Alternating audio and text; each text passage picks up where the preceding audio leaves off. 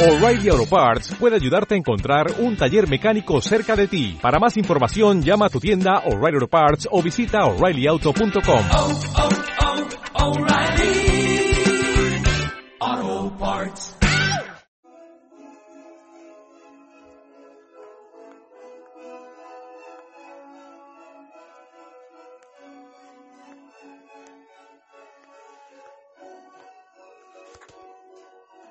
Hola, buenos días. A continuación realizaremos un programa acerca del nacionalsocialismo esotérico, mostrando sus distintas aristas, sus orígenes y de, cómo ha devenido en el tiempo. Como primera cosa habría que señalar las fuentes del nacionalsocialismo esotérico. En primer término, a mi juicio, estaría el romanticismo alemán, el cual se expresa en una especie de rescate de lo que es la ideología patriota alemana, tanto en la literatura como en la música. Este deseo de volver como a un origen germánico puro es el que constituye el romanticismo alemán. Lo encontramos, por ejemplo, en expresiones como literarias, como señalaba en Hegel, pero también lo encontramos en la filosofía de Hegel incluso. También en la música como Richard Wagner. Entonces, esta sería una de las principales fuentes, a mi juicio, del nacionalsocialismo esotérico. Por otro lado, está una serie de doctrinas que van surgiendo especialmente a fines del siglo XIX, como por ejemplo la misma teosofía de la cual hablamos en el audio anterior, que va a repercutir sin duda en los primeros movimientos esotéricos eh, que tienen un cariz, un cariz totalmente germánico. Como por ejemplo la ariosofía. La ariosofía es una, un, una doctrina, un conocimiento que intenta hacer sobresalir al pueblo ario, pero entendido siempre como germano. Esto aquí habría que precisar algo, porque en realidad el término ario no es exclusivo de lo, alemán, ni siquiera de lo germano. Es mucho más extenso. El concepto ario tiene que ver con, con un carácter de señor, con un carácter de nobleza. Y eso se encuentra especialmente en la doctrina antigua de la India y del Irán. Entonces, podemos señalar que el concepto ario realmente tiene que ver con, con otro tipo de cosas muy distintas al, racismo alemán. Eh, incluso eh, eh, viene de, la, de, los términos que usaban los lingüistas. Eso por un lado. Pero la ariosofía, especialmente con, autores como Guido von Lys o George Lance von Liebenfels, va tomando una forma bastante potente y va a afectar incluso a, a la política alemana. Otro tipo de conocimiento era la runo, runología, en la cual encontramos especialmente a Guido von Lys y una serie de autores que, que podríamos decir que eh, son menores porque la influencia que tuvo von Lys es capital. Él incluso crea un sistema rúnico, el Armanen, muy específico y que según él habría sido eh, producto de una revelación. Follis de alguna manera está sumamente, no de alguna manera, sino realmente está muy influido por, por las doctrinas de Blavatsky. Entonces cuando uno lee eh, a este autor Follis, vamos a encontrar muchas ideas teosóficas que están ahí subyaciendo. Y así van surgiendo grupos, grupos que se autodefinen como germanistas, especialmente grupos paganos, y cosas muy curiosas que hoy día eh, habría que revisar, como hasta qué punto fueron realmente orígenes de, del nacionalsocialismo esotérico, como la misma sociedad del Brill, de la cual la prensa y el sensacionalismo ha hecho de la suya, entonces cuesta mucho determinar qué hay de verdad en ello. Incluso se habla de algunos vínculos entre la sociedad del, del Brill y Tesla. Cuando uno habla de la sociedad del Brill, eh, generalmente habla de María Orsich y de otras mujeres que, que habrían sido medium de, de, seres extraterrestres y que recibían una información.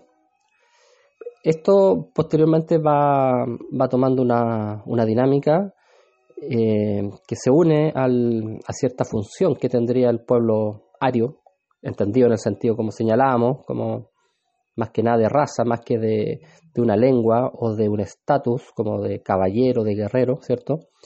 Y eh, va, va a devenir también como uno de los de las fuentes del nacionalsocialismo esotérico, sin duda. También está la sociedad Tul, que es sumamente importante, y aquí encontramos un hombre del cual vamos a hablar posteriormente, que es eh, para mí de los personajes claves en toda esta historia. Y podríamos también mencionar como una de las fuentes el pensamiento Volkisch.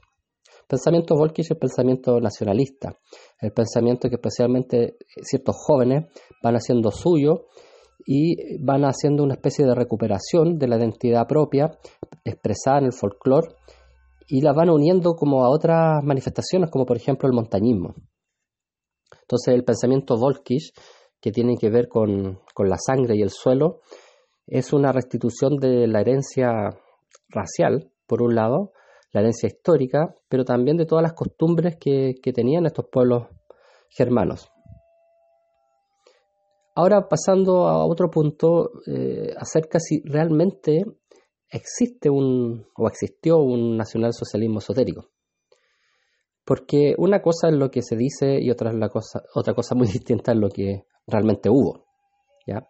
Aquí pareciera que hay, hay, hay como, por un lado, una cuestión seria. Hay ciertos documentos, ciertos antecedentes que muestran que habría una especie de, esoterismo u ocultismo quizás dentro del nazismo. Y otra es lo que ha hecho la prensa de todo esto, o ciertos escritores y ciertos autores, ya sea a favor o en contra del, nazismo en general. Entonces, eh, una labor de revisión seria de lo que fue el, el, NS esotérico debiera hacerse. Yo siento como que está todavía el tema eh, muy polarizado, todavía es demasiado polémico, entonces cuesta como siquiera hablar de él.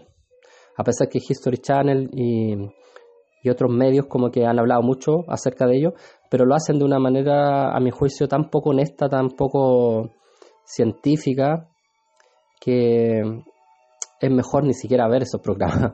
Habría que, que, alejarse de ellos porque en realidad confunden más y entregan, y entregan mucha distorsión, la verdad. Entonces, por eso tenemos que hacernos las preguntas de manera concienzuda eh, y severa acerca de si realmente hubo un nacionalsocialismo esotérico. Posibles pruebas a favor de quienes creen que sí lo hubo estaría en primer lugar la esvástica. ¿ya? Este es un símbolo solar, un símbolo que sin embargo se encuentra en distintas culturas, entonces ya no es privativo del NS. Ya con eso podríamos decir que no es un símbolo particular propio del pueblo alemán. Lo encontramos incluso en los culturas mapuche, lo encontramos en estatuas del Buda antiguo. Es un símbolo que está en prácticamente en todas las tradiciones antiguas. Sin embargo, los nacionalsocialistas lo, lo utilizaron y le dieron un, un cariz especial. Por otro lado, la bandera. Al respecto, Miguel Serrano, que es el que fue como el, como el líder del, del, del nacionalsocialismo esotérico o, más que líder, quizás el, expositor más conocido respecto de, esta creencia, él señalaba que la bandera NS implicaba la pus alquímica. Se sabe que la alquimia al menos hay tres colores fundamentales.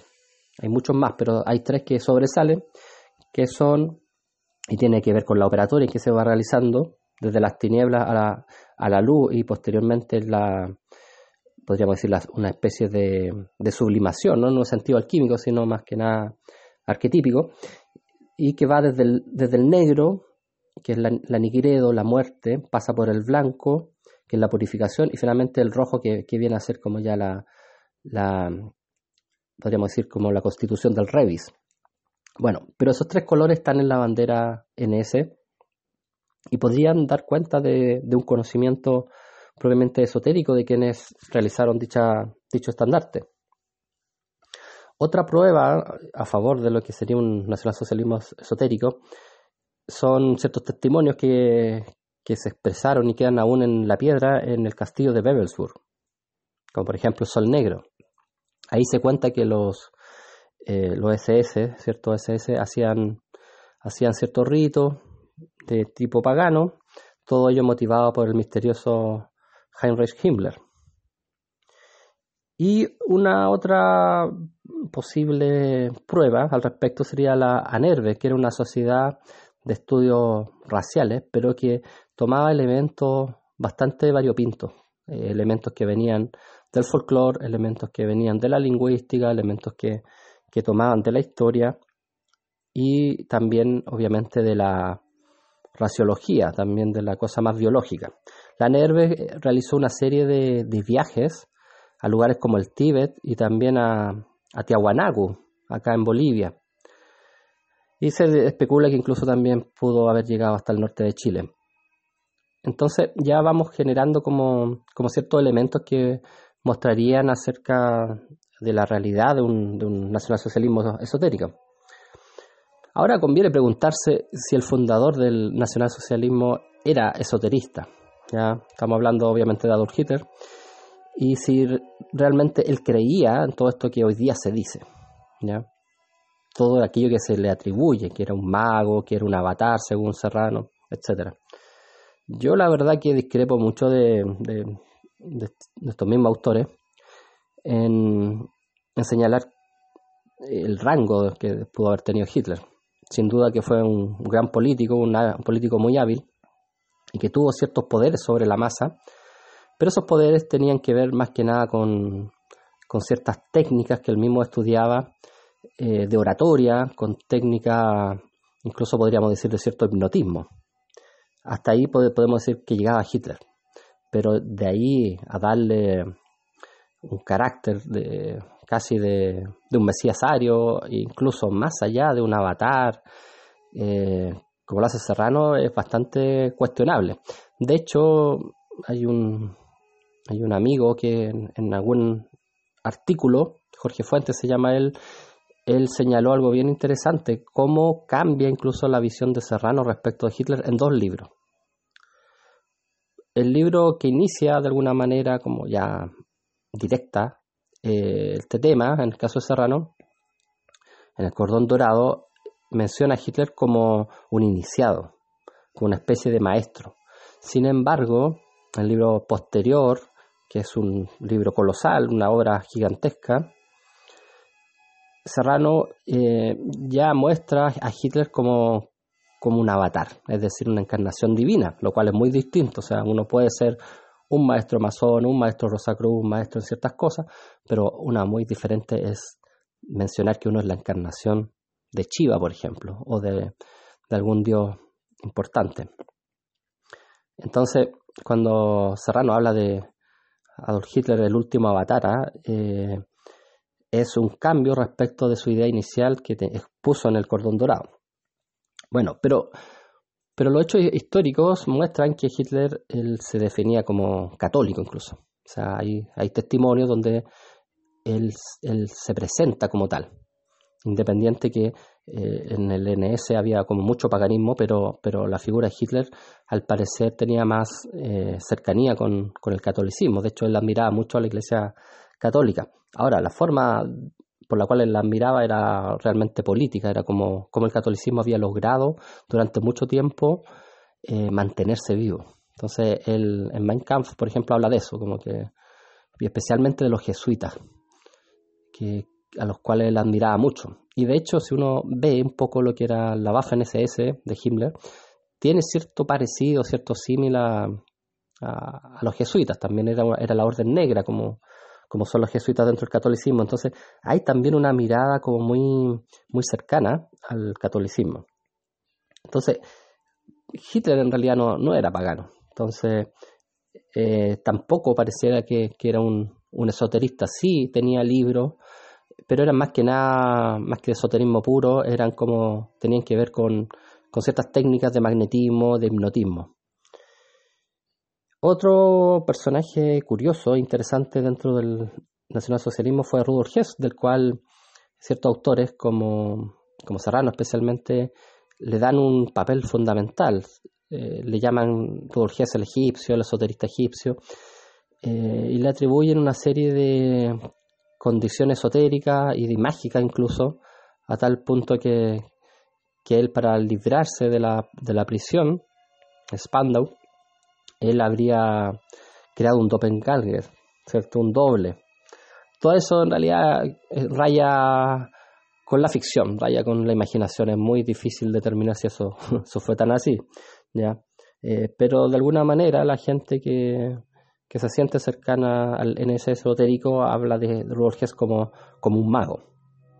Bueno, eso hay que señalarlo eh, de todas formas, independiente de la mirada que uno pueda tener.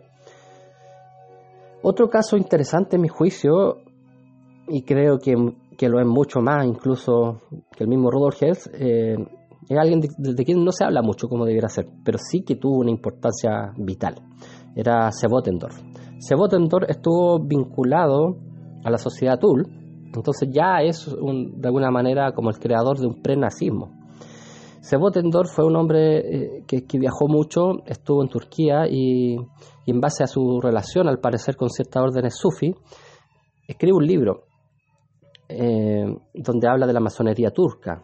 Entonces él tenía conocimiento de sufismo, habría tenido conocimiento de masonería, también de mucho rosacrucismo, de hecho tiene otro libro que habla acerca de ello.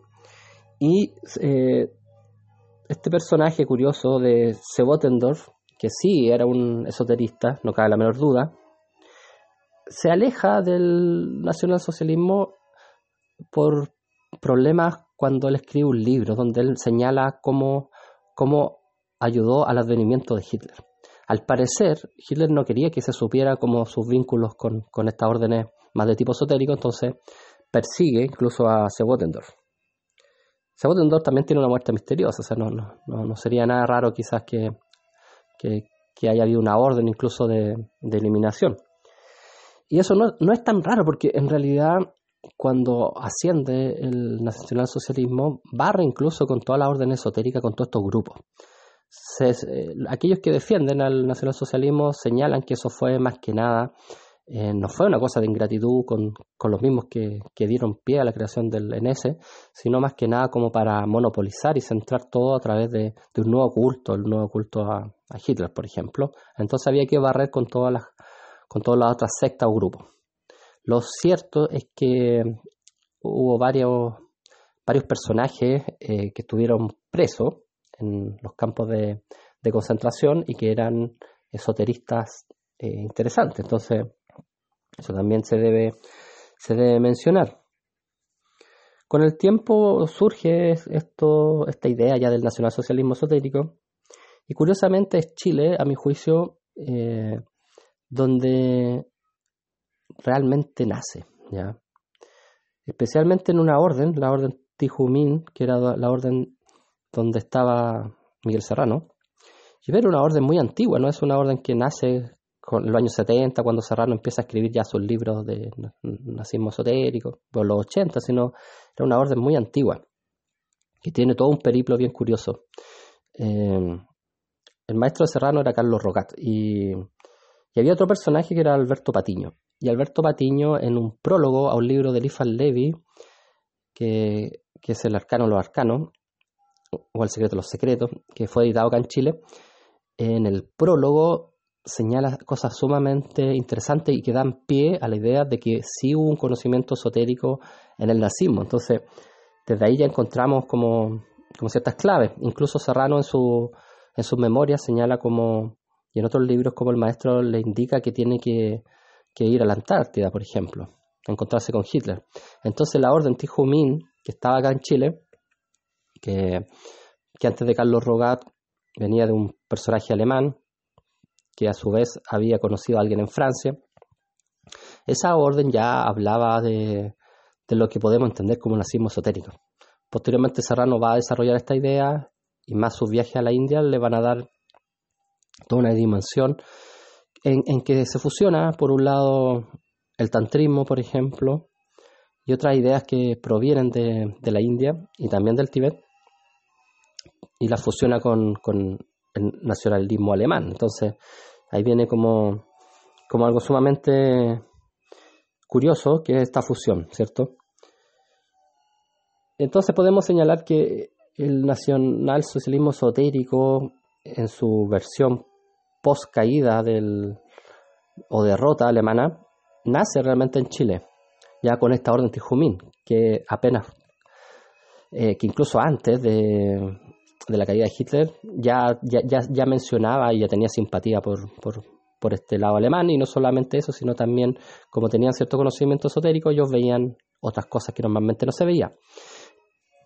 También muy, muy, muy cercana en el tiempo está Savitri Devi, una mujer sumamente peculiar, eh, que le llaman la sacerdotisa de Hitler. Ella se, habría casado con un hindú importante y crean una especie de culto a Hitler en la India. Savitri Devi, obviamente, por su labor política que va realizando en distintas partes de Europa, es perseguida, estuvo en cárcel en algún momento y es ella una de las primeras difusoras también de, de una visión sobre el nazismo que, que intenta darle más profundidad, pasar de lo político a lo metapolítico. Y bueno, Miguel Serrano, el cual quizá en algún momento a hacer un, audio especial, que es, eh, podríamos decir, el que señala con mayor contundencia la, la ideología o la doctrina del nacionalsocialismo esotérico, que hasta el día de hoy ha tenido mucha influencia en los grupos NS. Y finalmente un argentino que, que es Nimrod de Rosario, ese es el seudónimo obviamente, eh, que escribió ciertos libros como unas crónicas de Belicena Vilca y otros, que él hace una fusión entre cierto gnosticismo, cierto gnosticismo con, con nazismo. Él tuvo comunicación epistolar con Serrano al parecer, eh, pero algo ocurre en algún momento y Serrano no quiere como darle el apoyo a Nimrod de Rosario. La verdad que en el caso de Rosario hay, hay como, como una mirada que se aleja aún más del, del nacionalsocialismo tal cual uno lo, lo puede estudiar. ¿ya? Acá hay como casos de Nimrod de Rosario, hay, mucha cosa que, que, nos recuerda más bien a la película Matrix, que, curiosamente es de, de autores judíos, que eh, a lo que fue lo que fue el, el, legado en ese. Entonces, Nimrod de Rosario al menos a mí me parece como bastante alejado de, del nacionalsocialismo.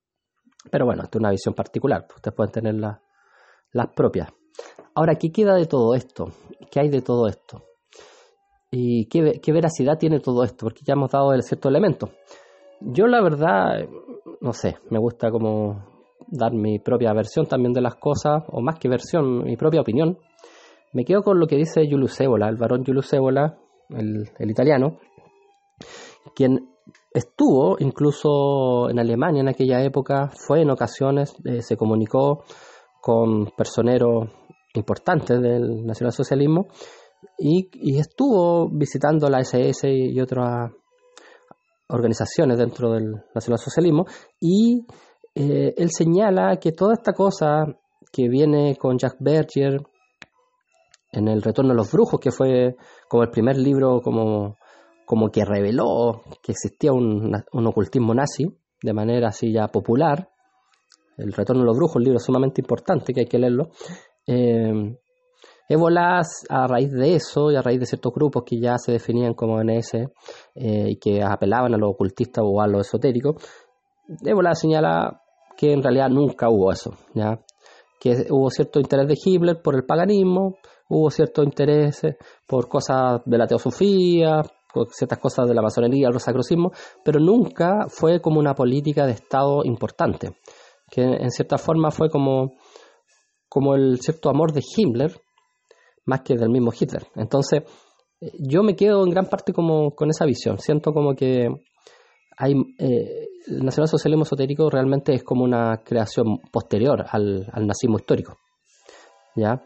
Eh, donde ciertos autores como Savitri Devi, Serrano y Nimrod de Rosario eh, ensalzan a, Hitler y le dan un carácter ya sea de Mesías ario, ya sea de, apóstol de, un nuevo pensamiento o ya sea, como el caso de Serrano en sus últimos tiempos, de, un avatar. Entonces, eh, esto ha sido más o menos como la, dinámica que ha tenido todo este, todo este pensamiento que, que es sumamente controversial, sumamente polémico y del cual, como señalaba al inicio, eh, se ha escrito, ha escrito eh, verdaderos océanos de, tinta y hay también muchas películas y, muchos programas como esto mismo que hablamos de History Channel donde nos muestran eh, mucha distorsión. Entonces hay que tener como bastante precaución al respecto, ser sumamente cuidadoso con lo que se lee y como siempre ir a las fuentes originales. O sea, ojalá leer, por ejemplo, por este mismo Julio Cébola con su mirada crítica, pero que él estuvo ahí, que sí conoció a, los círculos